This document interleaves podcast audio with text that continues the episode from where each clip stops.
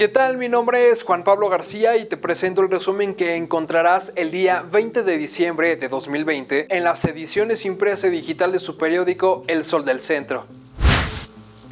Mediante una inversión estimada de 80 millones de dólares y la generación de 1.500 empleos, el Grupo Industrial Metaverde anuncia el sábado la creación del primer centro del Instituto Nacional de Resguardo Genético en Aguascalientes, al tomarse en cuenta la paz y tranquilidad social que todavía imperan, así como su privilegiada ubicación geográfica.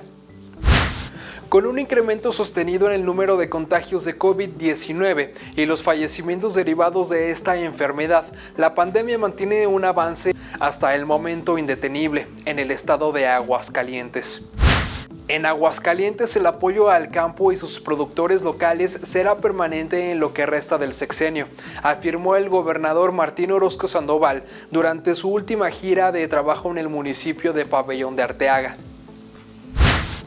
Gracias al apoyo e impulso del gobierno estatal, un huerto familiar de hortalizas extendió su cultivo a poco más de 1.200 metros cuadrados, con 174 camas de alta siembra, la instalación de una cisterna para riego y de casa maya.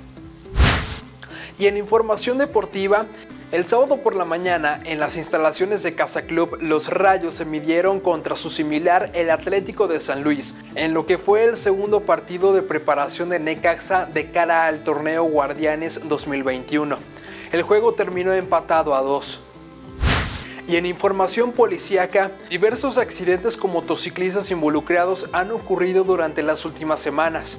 Sin embargo, lamentablemente dos de ellos perdieron la vida de manera espantosa, uno al norte de la ciudad de Aguascalientes y el otro en el municipio de Asientos.